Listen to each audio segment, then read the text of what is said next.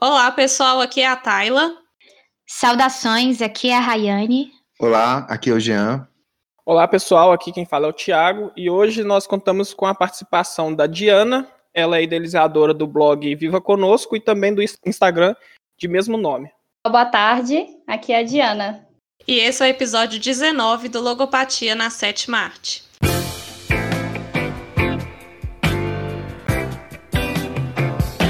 O filme que a gente vai discutir hoje é Bastardos Inglórios, de 2009, escrito e dirigido por Quentin Tarantino. O filme nos mostra o contexto da Segunda Guerra Mundial, contando a história de um homem caçador de nazistas, uma menina judia que consegue escapar da França dominada pelos nazistas e um grupo de homens conhecidos como bastardos que tem como objetivo matar nazistas. E lógico que todas essas histórias se cruzam em algum momento do filme. Então a gente vai começar a mesma lógica aí do nosso podcast anterior. Eu vou pedir para cada um de vocês falar aí, bem resumidamente mesmo, o que, que vocês acharam do filme. Vou começar pelo Tiago. E aí, Tiago, o que, que você tem a dizer? Bom, é, Quentin Tarantino dispensa apresentações e ele, né, com Bastardos Inglórios, fez um ótimo filme que já dá o tom na primeira cena de como vai ser todo o decorrer, né, da, da obra e a gente percebe, só pela introdução, que vão ser momentos tensos durante todo o filme. Uhum, com certeza. E Jean, pode falar. Ó, oh, é, Bastardos Inglórios é um filme que me. Foi um filme que eu vi várias vezes, três pelo menos. E nessas três vezes a minha opinião sobre o filme mudou. Da primeira vez que eu assisti, eu achei, eu cheguei a dizer, o melhor filme que eu assisti na vida. Da segunda vez que eu assisti, eu pensei assim, é um excelente filme. E dessa vez eu acho que é um bom filme. ele foi diminuindo, caindo no meu grau. Mas é um bom filme, sim. Ele não, não ele não deixa a desejar. A gente vai ver então depois por que caiu um pouquinho. E você, Rayane, o que, que você achou? Eu gostei muito do filme e algo que eu, eu gostaria de destacar foi muito bom assistir um filme hollywoodiano em que alemães falam alemão e franceses falam francês. É um filme que apenas um terço dele é falado em inglês. E pode parecer algo menor, mas eu acho que na verdade não é algo menor, porque é, como tem muitos agentes duplos, pessoas fingindo ser outras pessoas, é importante essa questão de transitar por diferentes línguas. Uhum.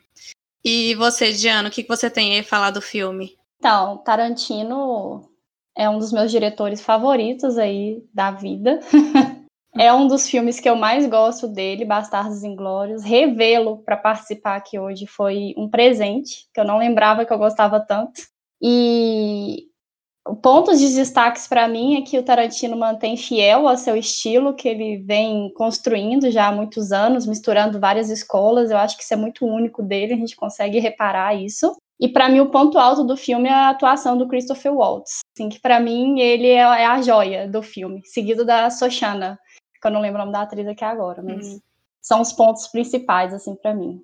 Inclusive rendeu um Oscar aí pro Waltz, né, de melhor ator Exatamente. Uhum. Bom, então, é, eu confesso que esse é um filme que eu não tinha assistido, foi a primeira vez que eu assisti. Também sou fã do Tarantino e ele não me decepcionou com certeza. Esse filme é muito bom. Eu gosto muito e quase todos os filmes dele fazem uma homenagem ao cinema.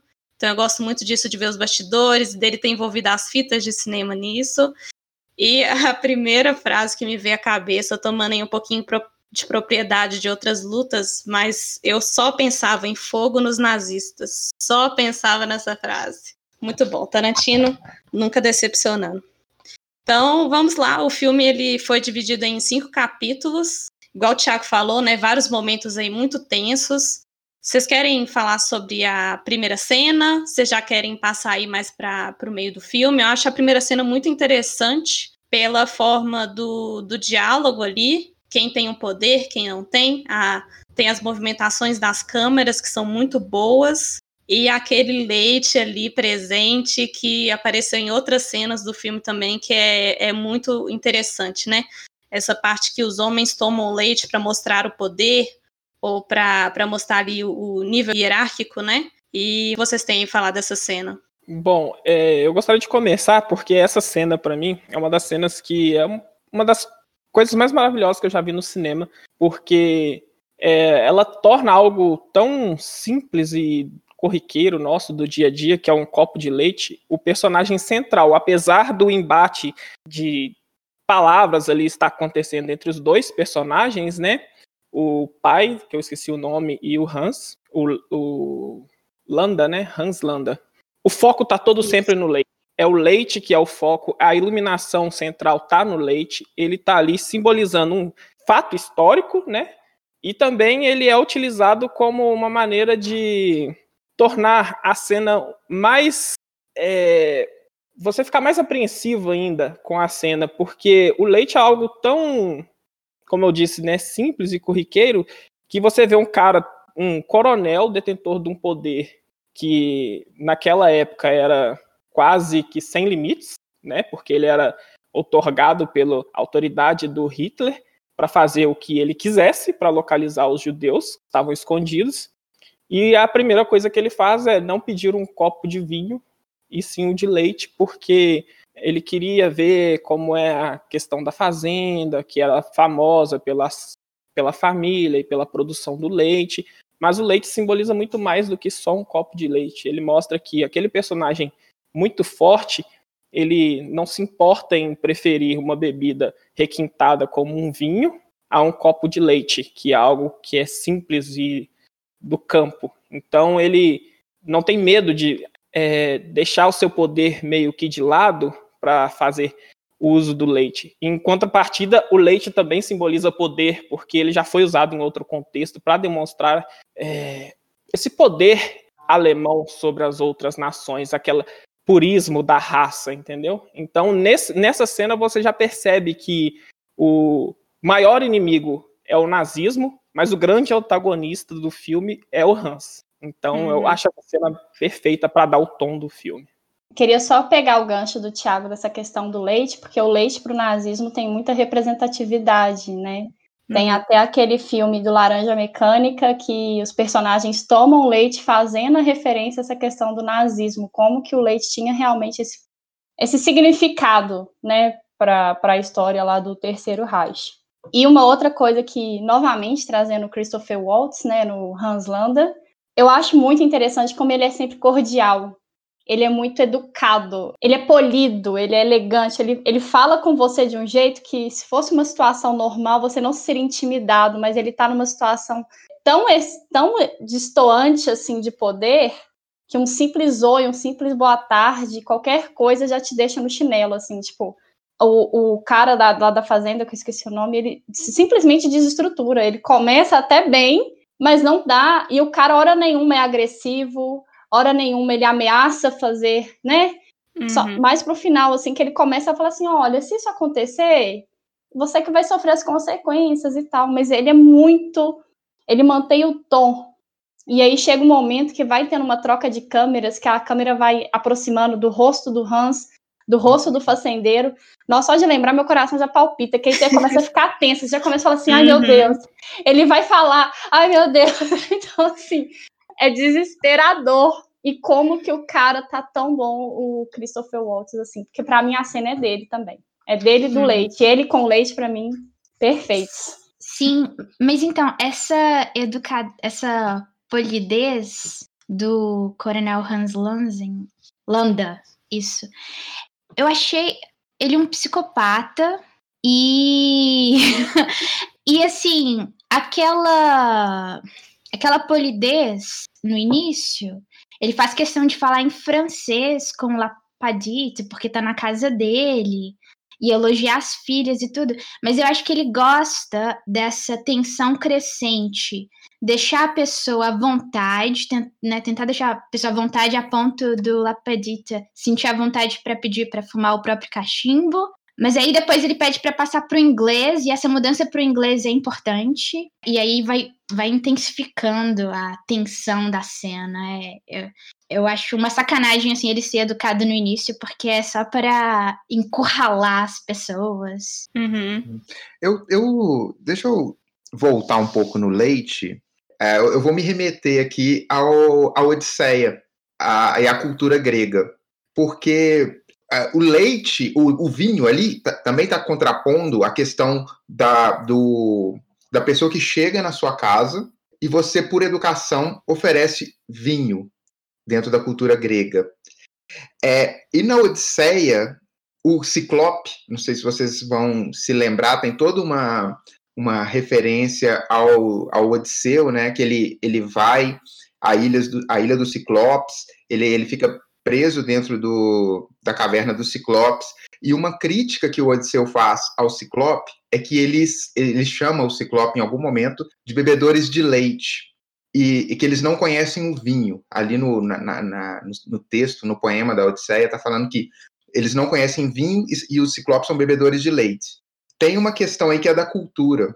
É, é, é, lógico, o, o Landa, ele chega ali todo polido, todo educado, mas tem, na hora que coloca essa contra, contraposição entre é, aquela política do bem receber na sua casa, você oferece o vinho e o outro ele descarta o vinho, porque o vinho é o, é o é, no caso é a, é a, bebida que celebra a amizade, a confraternização. E ali eles não são, por mais polido que o que o Landa seja ali, mais educado, mais gentil que ele esteja fazendo, é claro que ele não está sendo isso por, pelos motivos da amizade.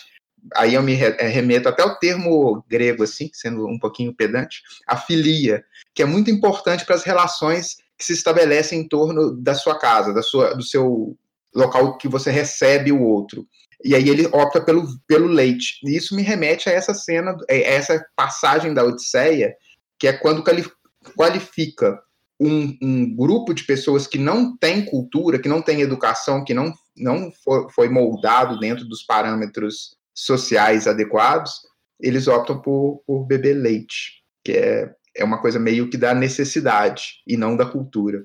Uhum. É, eu vou aproveitar essa frase do, essa parte do leite para poder avançar um pouquinho no, no filme, mas para poder ter uma opinião mesmo de vocês. A Xoxana depois ela encontra com o Hans Landa e eles estão no restaurante, ele pede ali o strudel para os dois e pede o copo de leite para ela. É, aí nessa cena eu confesso que eu fiquei meio confusa. E eu vi que na internet tem essa. É, as pessoas não sabem realmente, tipo assim, o Tarantino também ele não consegue deixar muito evidente se ali ele tá reconhecendo ela ou se ele não está de fato reconhecendo ela.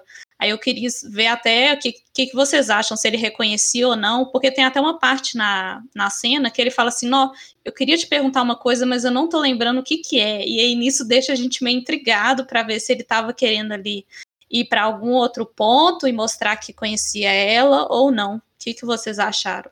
Eu, eu prestei bem atenção, porque eu não tinha é, reparado isso nas primeiras vezes que eu vi o filme.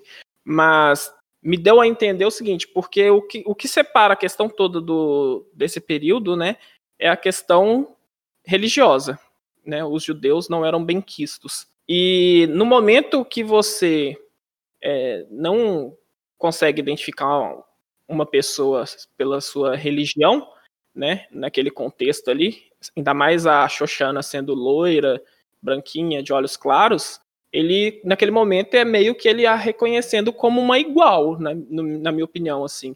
Porque não, não é um tom de ameaça. A ameaça ali é do Hans, mesmo que a presença dele é ameaçadora.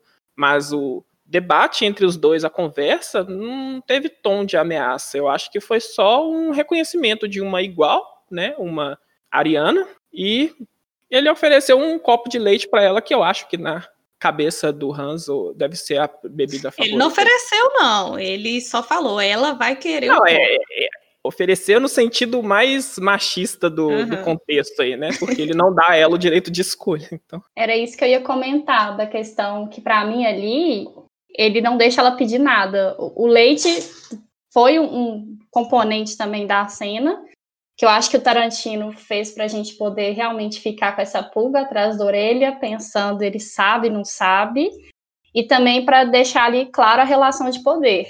Então, assim, você sabe que eu sou da SS, né? Que eu sou da Gestapo, mas que fique claro, quem manda aqui sou eu, você tem que responder tudo. Então, nem direito de escolha você tem. Né? Uhum. E eu uhum. acho que ele coroa isso, essa cena, na hora que ele apaga o cigarro no strudel que ele tanto elogiou, tanto fez questão que ela experimentasse. Hum. Tipo assim, isso aqui pra mim não é nada. Você pra mim não é nada. Vou ficar de olho em. Tipo assim, foi tipo um sinal. Olha, você me respondeu, tá ok, mas tô de olho. Assim, minha sensação muito nessa cena foi esse, assim. E, e a tensão dela, não sei se vocês sentiram assim também. Eu, pelo menos, sou o tipo de pessoa que me conecto muito com os personagens, assim, que eu gosto. Então, na hora que ele sai da cena, eu respiro igual ela, quase que eu choro junto, porque assim, aquela cena para ela, ela falou assim, gente, foi o homem que responsável por matar minha família inteira. Eu tô aqui. Se ele me reconhece agora, acabou. Sabe? É uma cena muito pesada e, e essa relação de poder dele em cima dela, para ele, ela já sabe disso e ele reforça isso com essas atitudes dele, ainda trazendo o leite. Uhum. Né? E, novamente, o leite para mim é mais é, um sentido do Tarantino deixar a gente encucado. E é interessante isso que você falou, Diana, porque a cena também que, assim, depois que ele vai embora, que ela tem esses minutos para poder, tipo, permitir, né, as emoções virem, é muito rápido essa cena. Tipo assim, o Tarantino mostra pra gente, não não não tem espaço aqui para você mostrar quem você é. Chora, mas engole esse choro e vamos continuar. Vai. É muito interessante. Exatamente. Uhum. É, agora eu queria trazer um pouquinho da parte dos bastardos, que o filme fala, mostra muito, né, desse grupo de, de pessoas ali. Eu entendi que nem todos são judeus, né? Tem os americanos, lógico, né? Tarantino, os americanos sempre salvando aí o mundo, as melhores pessoas desse mundo, né? E eu também gostei muito da parte dos bastardos. Eu estava lendo que o Hugo, que é um dos, dos bastardos, ele se recusou a fazer o filme, contanto que o Tarantino deixasse ele matar um nazista por cena que ele aparecia. Então, todas as cenas que o Hugo apareceu no filme, ele tinha que matar algum nazista. Ele só falou que ia fazer o filme desse jeito. E a cena que aparece o nazista que volta lá, né, para poder reportar para o Hitler depois que aconteceu, que a maioria dos judeus estão em cima. E, e ali o interrogatório do Brad Pitt, né, do Aldo, ele é feito embaixo com o nazista. Então ali é aquela cena para vangloriar mesmo os judeus, eu estou no poder e os nazistas são uma pequena parte aqui dessa cena. Vocês querem falar alguma coisa do, dos bastardos, do, do significado dessa revolta dos judeus que atua de uma forma agressiva com os nazistas. Querem falar alguma coisa?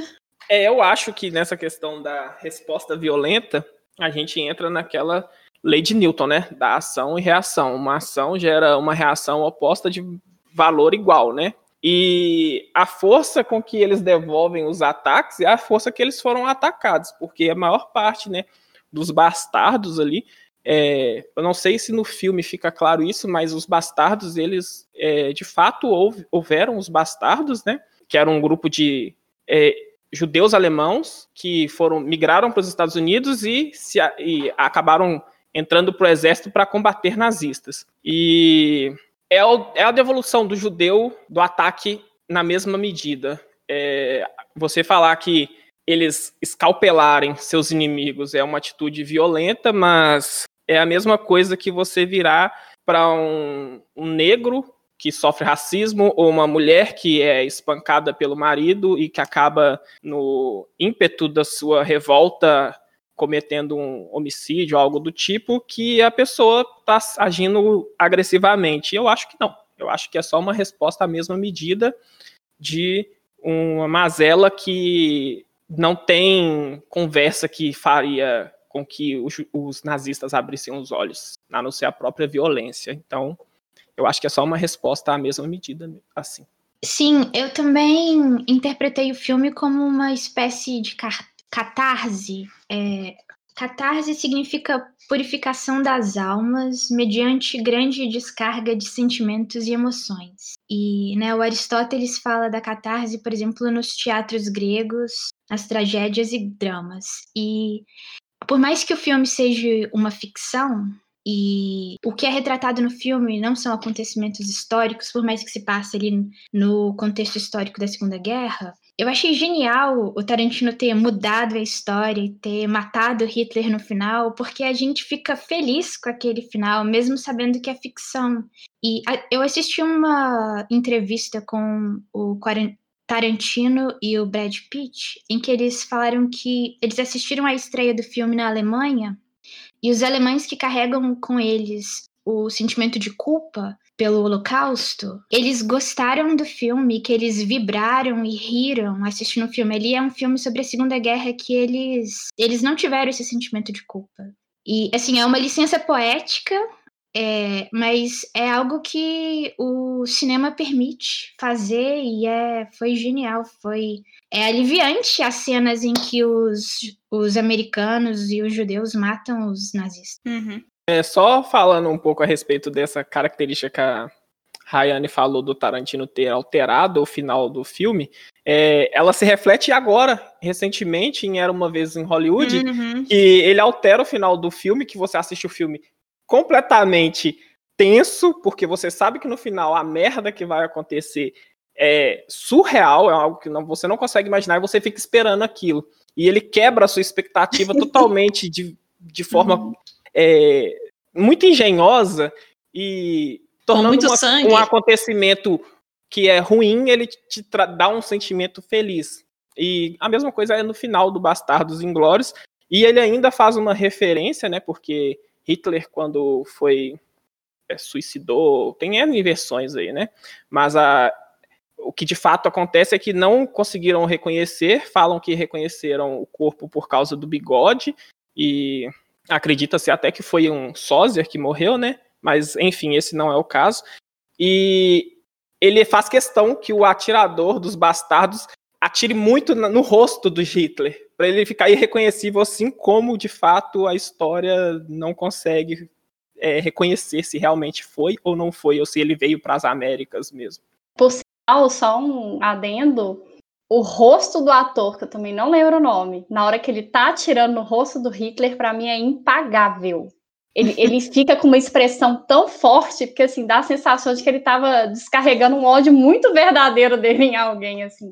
Muito forte, aquele olhar dele, tipo assim, ah, de sanguinário, assim, tipo, realmente a humanidade aqui cumprir meu papel, Uhum. sabe? Uhum. E os bastardos, para mim, eu acho que eles têm o, o papel fundamental deles, assim, é ser um fantasma mesmo da que- o medo, o medo é, silencioso entre os nazistas. É um grupo pequeno de pessoas, não sabem quem são, não sabem quantas pessoas exatamente são, como que eles se parecem, de onde que eles são, e que conseguem espalhar sorrateiramente, assim, no meio dos nazistas, essa questão, tipo, existe um medo judeu, né? Existe um perigo judeu que está realmente acabando com as nossas tropas, a gente não sabe onde que estão, né? Onde que eles estão, assim. Eu acho legal, assim, porque o fantasma nazista é, tem até várias séries que trouxeram isso recentemente, até da Prime Video, que o fantasma do nazismo ainda permeia muitos nossos, né? Nossa sociedade, algumas pessoas que ainda são defensoras aí da, da supremacia branca e tudo, e aí ter o oposto, ter um grupinho de pessoas que, na verdade, é o pavor dos arianos, eu acho legal, assim, ter, ter isso, sabe? E fora que é legal também ver os estereótipos, né? Tipo assim, cada personagem ali dos bastardos tem um estereótipo muito forte, especialmente do Brad Pitt, que faz tipo um caipira do interior dos Estados Unidos, que para mim é fantástico, assim. É, e só leva- levantar uma questão que me veio à tona agora durante o debate, que é o fato de dos bastardos, eles não deixam nazistas vivos. E os que eles deixam, eles falam: você usaria esse uniforme para pro resto da vida? O que, que você vai fazer? Você vai chegar em casa vai tirar o uniforme? Aí o cara fala: vou. E você? Como é que eu vou te reconhecer? Aí vai lá e marca o nazista com a suástica. É, será que não existe perdão para o nazista? Ele não tem a capacidade de se arrepender? Será que o ser nazista é um- uma característica, uma falha de caráter? Eu vou colocar assim, que é uma falha, você de- Uhum. desejar a morte de uma raça só porque ela é diferente, isso para mim é uma raça, é uma falha de caráter.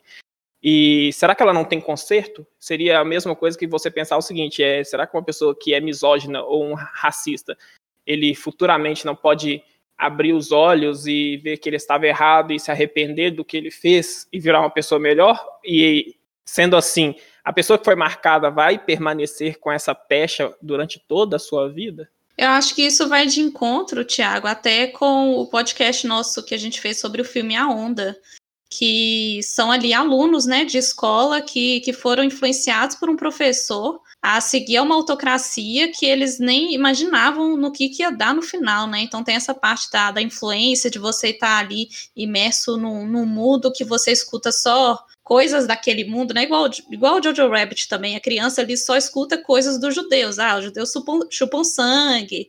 Então, entendo que tem toda essa, essa parte. Mas eu entendo também o lado dos bastardos, que ali a posição deles era realmente é, massacrar os nazistas, é, mostrar que eles são uma força que está contra o que está acontecendo no país. Então, vou deixar aqui marcado, porque você fazia parte desse contexto histórico. Sim, e assim, eles podem até se arrepender futuramente, mas acho que o fato é que o crime que eles cometeram é, não tem perdão. E aí você deixa a marca, você pode se arrepender depois, mas você cometeu esse crime de se associar ao nazismo, de cometer as atrocidades que foram cometidas, então fica aqui marcada a suástica. É tanto que o Landa, né, ele no finalzinho ali, ele é marcado porque ele pediu para ser considerado Isso. um herói, que não sei o que, ter N condecorações, casas e tudo, mas o, o, Aldo fez questão de falar com ele, é, mas você vai ser reconhecido como tal, querendo ou não. E vai lá e marca ele.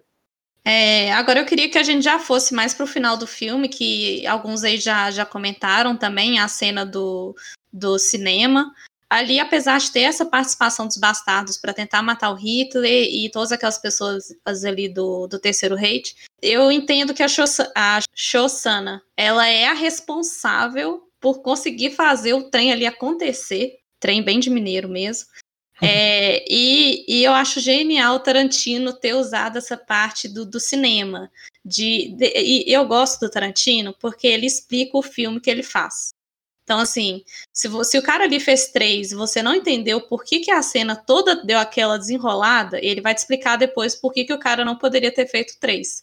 E tem toda a cena do filme que também mostra ele explicando por que, que vou usar fitas de, de cinema, porque as fitas queimam três vezes mais rápido do que o papel, então ele, ele já vai criando contexto para você, para poder entender o que, que vai acontecer em seguida. E, e, eu adorei muito, eu gostei muito da cena final, tem toda essa parte da raiva mesmo, e o que eu mais gostei foi a parte da, da risada. Tem todo aquele contexto ali da, dos nazistas assistindo o filme, aquele monte de símbolo da suástica, todo mundo de vermelho, comemorando, rindo.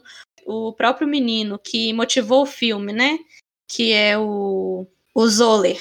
Ele nem consegue assistir o próprio filme porque as pessoas estão rindo e ele reconhece o tanto de pessoas que ele matou e ele até sai do cinema, mas enfim, as pessoas ficam rindo, rindo, rindo, e a Shoshana, ela faz aquela parte ali no final dela gravar uma parte dela falando e ela rindo. E o riso dela, ele fica um pouco abafado, mas ele fica ali presente o tempo inteiro enquanto as pessoas estão tentando escapar do cinema. Então eu gostei muito disso, do, do riso ali dela estar presente, apesar dela já ter morrido ali, já tá acontecendo toda aquela confusão, desses risos trocados aí que aconteceram.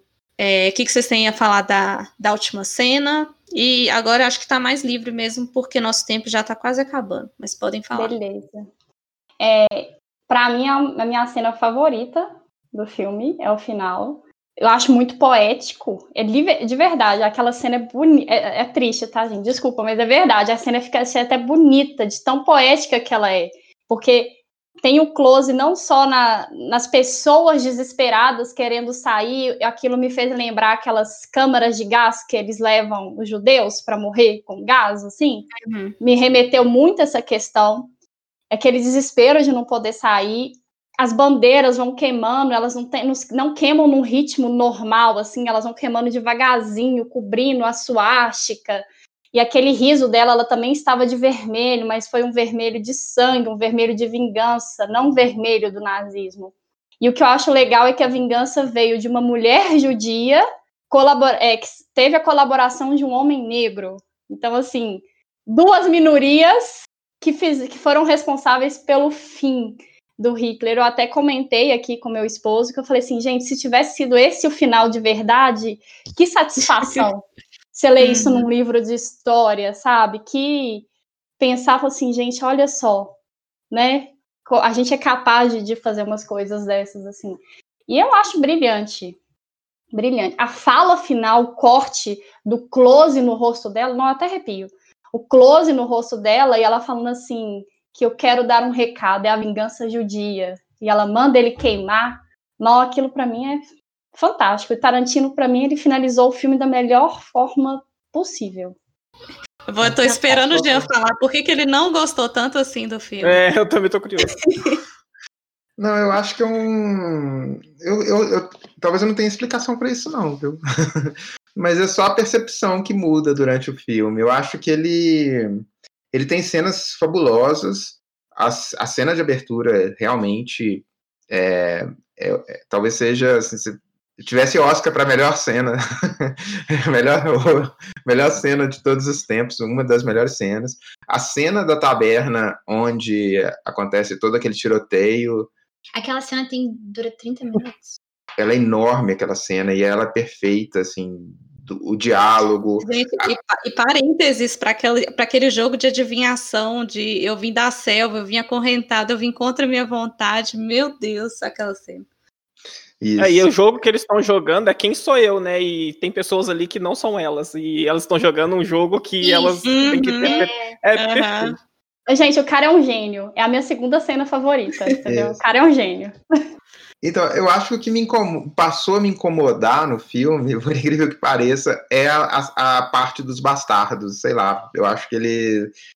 É, é, eu até entendo que é uma brincadeira do, do Tarantino, é, de colocar aquela porque aquele recorte ali é o, o, o, hollywoodiano do cinema americano mesmo, que é o americano como, como herói. E aí escolhe um herói meio, meio com sotaque caipira, meio é, toscão, que daí na hora que fala que fala italiano, não, fala italiano, daí não, não consegue falar italiano. É aquela coisa meio tropeçada. É engraçado, mas eu acho que é é, é o elemento do filme que, que menos me, me agrada, assim, de, do, do filme. Mas eu, eu, eu, entendo que ele é perfeito dentro do encaixe ali do, do filme. Só que a minha percepção foi sendo alterada do, por alguma razão. Eu, eu acho que eu comparo muito, eu, eu sou apaixonado já, para citar o minha paixão do, do Tarantino é o Pulp Fiction, aquele filme para mim é o filme termina né o, Bastardos em Glória termina falando essa é minha obra-prima eu acho que essa é minha obra-prima uma fala assim do Brad Pitt né do é, foi o próprio Tarantino falando para ele mesmo, né? Isso, Porque ele é o Brad Pitt falando com o público, que é Sim. a obra-prima. Mas eu discordo do Tarantino, a obra-prima dele para mim é Pulp Fiction. Eu só ia mencionar da cena final, o fato, então, assim, do Tarantino tá fazendo essa, tô chamando aqui de licença poética, que é mudar os rumos da história ali dentro do filme, o fato de, tá, de acontecer num cinema, né, o simbolismo disso, tipo uma espécie de metalinguagem, ele está fazendo isso num filme e, e essa cena em que o Hitler é assassinado se passa dentro de um cinema. Aí eu, acho, eu vi esse simbolismo, assim. Ele tem essa liberdade para fazer isso dentro de um cinema seja a sala de cinema física que aparece na cena final ou o cinema enquanto arte.